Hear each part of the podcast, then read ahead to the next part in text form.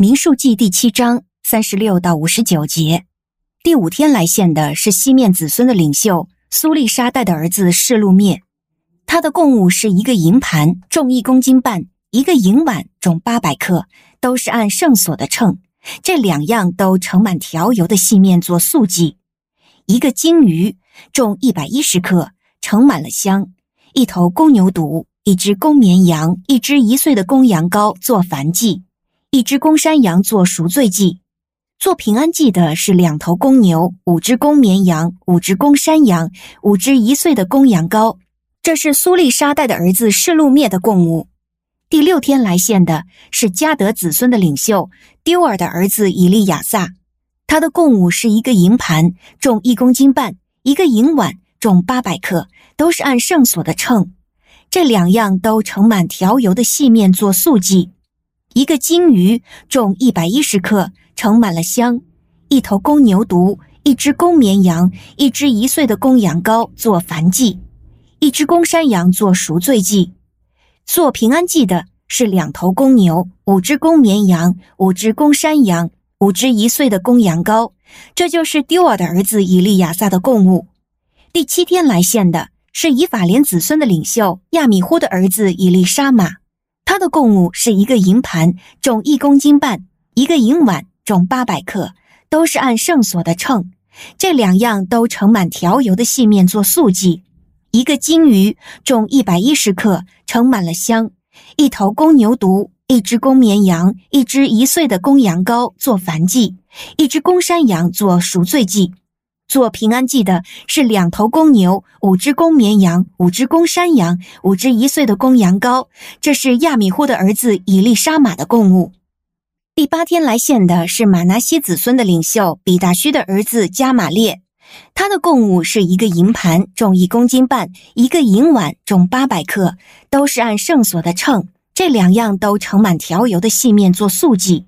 一个金鱼重一百一十克，盛满了香；一头公牛犊，一只公绵羊，一只一岁的公羊羔做燔祭；一只公山羊做赎罪祭。做平安祭的是两头公牛，五只公绵羊，五只公山羊，五只一岁的公羊羔。这是比大虚的儿子加玛列的供物。您现在收听的是天赋爸爸说话网。所赐的迦南美地是流奶与蜜之地，上帝的话语比蜜还要甘甜呢。我是拥蜜使者永恩，我是蜜蜜，让我们一起在天父的话语里勇敢探蜜，蜜得甘蜜，得蜜得利得胜。亲爱的弟兄姐妹平安，我是蜜蜜。今天我们继续来攻读民数记第七章三十六到五十九节。这边继续讲到，在这个足足有十二天的献祭仪式啊，记载了全民的领袖他们在接受祭司亚伦的祝福以后，用实际奉献礼物的方式来表达发自内心的感谢。那今天我们所读到的经文范围呢，是讲到了第五天到第八天的以色列支派，他们奉献供物给神的记载哦。不过，当我在灵修的过程当中啊，我看到了不论是哪个支派的哪位领袖，他们所献上的这些素祭啊，都是为了表达感恩，并且支持当时祭司的侍奉。那这些祭司的侍奉呢，则是由全民来买单，由各族所来供养的一个全新的规范哦。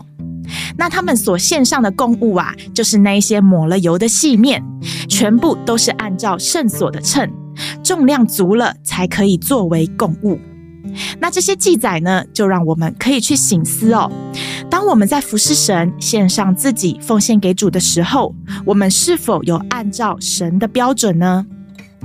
现在，不论是我们在教会，或者是在神国度上奉献自己，献上时间来祷告、来侍奉，或者是我们又透过财务、透过恩赐才干来奉献的时候，那究竟所按照的标准是什么呢？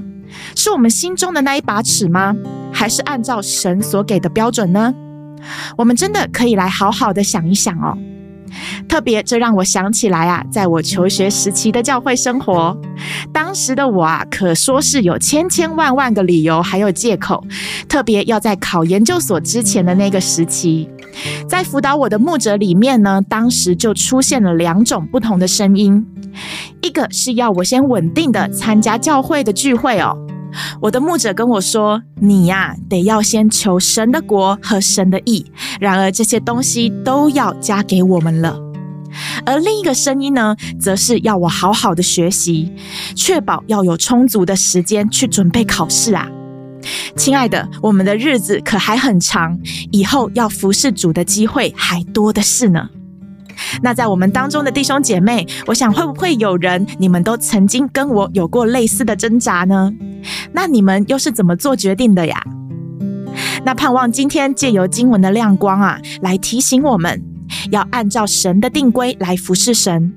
神的话语，他给我们的大使命，就已经清清楚楚地写在圣经里。请不要体贴肉体来找任何的借口哦，因为我们无法完全参透神的旨意，我们的计划也永远赶不上变化。很有可能明天主耶稣就来了，那我们所奉献给主的祭物，到底是按照圣所的秤给的吗？这是神的标准吗？还是我们自己的标准呢？